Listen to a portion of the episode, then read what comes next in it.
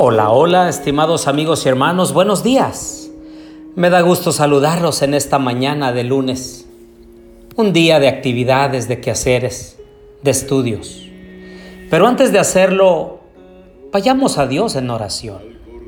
Querido Dios y bondadoso Padre, alabado sea tu nombre, Señor, en esta mañana.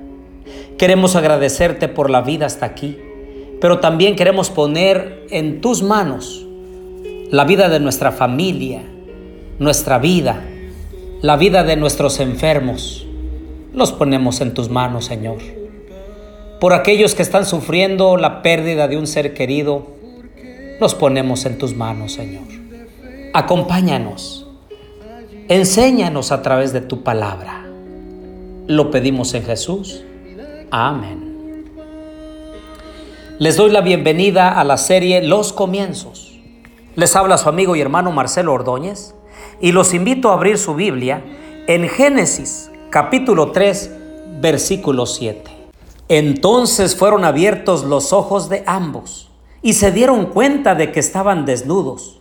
Cosieron pues hojas de higuera y se hicieron delantales. Luego oyeron la voz de Jehová Dios que se paseaba por el huerto al aire del día y el hombre y su mujer se escondieron de la presencia de Jehová Dios entre los árboles del huerto. Pero Jehová Dios llamó al hombre y le preguntó, ¿dónde estás? Y él respondió, oí tu voz en el huerto y tuve miedo, porque estaba desnudo, por eso me escondí. Queridos amigos y hermanos, en esta mañana quiero decirles que hay consecuencias por cada error que nosotros cometamos, por cada pecado, cada vez que infringimos la ley de Dios, hay una consecuencia terrible. Y para Adán y Eva tuvieron consecuencias inmediatas del pecado. Número uno, perdieron la inocencia. Ahora se dieron cuenta que estaban desnudos, porque antes tenían un manto de luz. Después, buscaron alternativas propias para tratar de remediar su mal. Fueron y cosieron hojas de higuera y se las pusieron como delantales. Número tres, se escondieron de la presencia de Dios cuando antes era su deleite estar en comunión con su Creador todos los días. Número cuatro, el hombre culpó a la mujer de su propio pecado. El versículo 12 dice, el hombre respondió, la mujer que me diste por compañera me dio del árbol y yo comí. Entonces Jehová Dios dijo a la mujer, ¿qué es lo que has hecho? Ahora consecuencia número 5. La mujer buscó una excusa diciendo que la serpiente la había engañado y ella había comido. Número 6. Al final le echan la culpa a Dios porque él había creado la serpiente y entonces había engañado a Eva. Los versículos siguientes nos narra cómo la serpiente fue maldita y a partir de ese momento se iba a arrastrar y comería polvo. La mujer, Dios le dijo que multiplicaría en gran manera sus dolores de parto. Y como quiso ser superior a los demás y quiso ser como Dios, ahora iba a bajar a un grado de dependencia del hombre y añade, y él se enseñoreará de ti. Y en el caso del hombre, Dios dijo, la tierra será maldita por tu causa, y con dolor comerás de ella todos los días de tu vida. Por eso el apóstol Pablo en Gálatas capítulo 6 versículos 7 y 8 dice, No os dejéis engañar, de Dios nadie se burla, pues todo lo que el hombre siembre, eso también segará.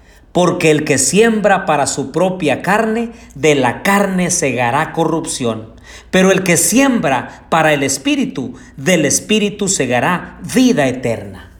Ah, queridos amigos y hermanos, de la misma forma que Adán y Eva cosecharon tristezas y desengaños, de la misma forma cada uno de nosotros obtendrá de acuerdo a su elección. Por ejemplo, si maltratas tu cuerpo hoy, tendrás una enfermedad el día de mañana.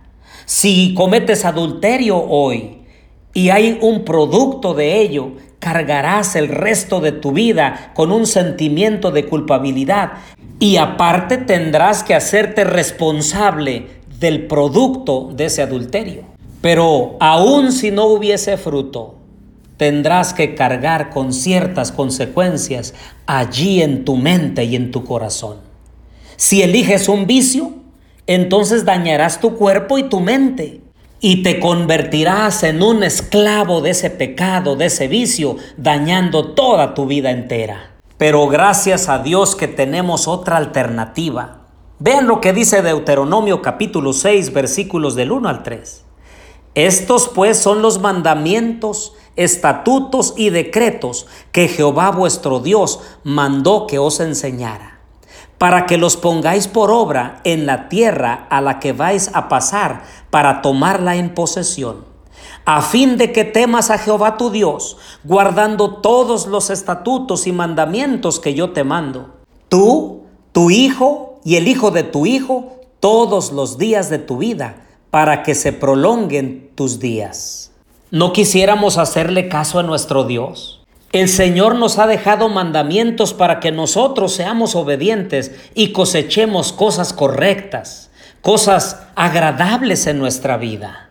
Es momento de arrepentirnos. Es momento de dar la vuelta y entonces tomar el camino que conduce a la vida eterna. El Señor nos quiere ayudar nos quiere fortalecer. Lo único que necesitamos es tomar la decisión. Oremos. Querido Dios y bondadoso Padre, en esta hora, Señor, vamos a iniciar nuestros quehaceres, trabajos, estudio, actividades. Pero queremos hacerlo, Señor, tomando las mejores, sabias y correctas decisiones para que nos vaya bien el resto de la vida. Acompáñanos, Señor. Lo pedimos todo en el nombre de Jesús. Amén. Mi vida cambió, fue por mí.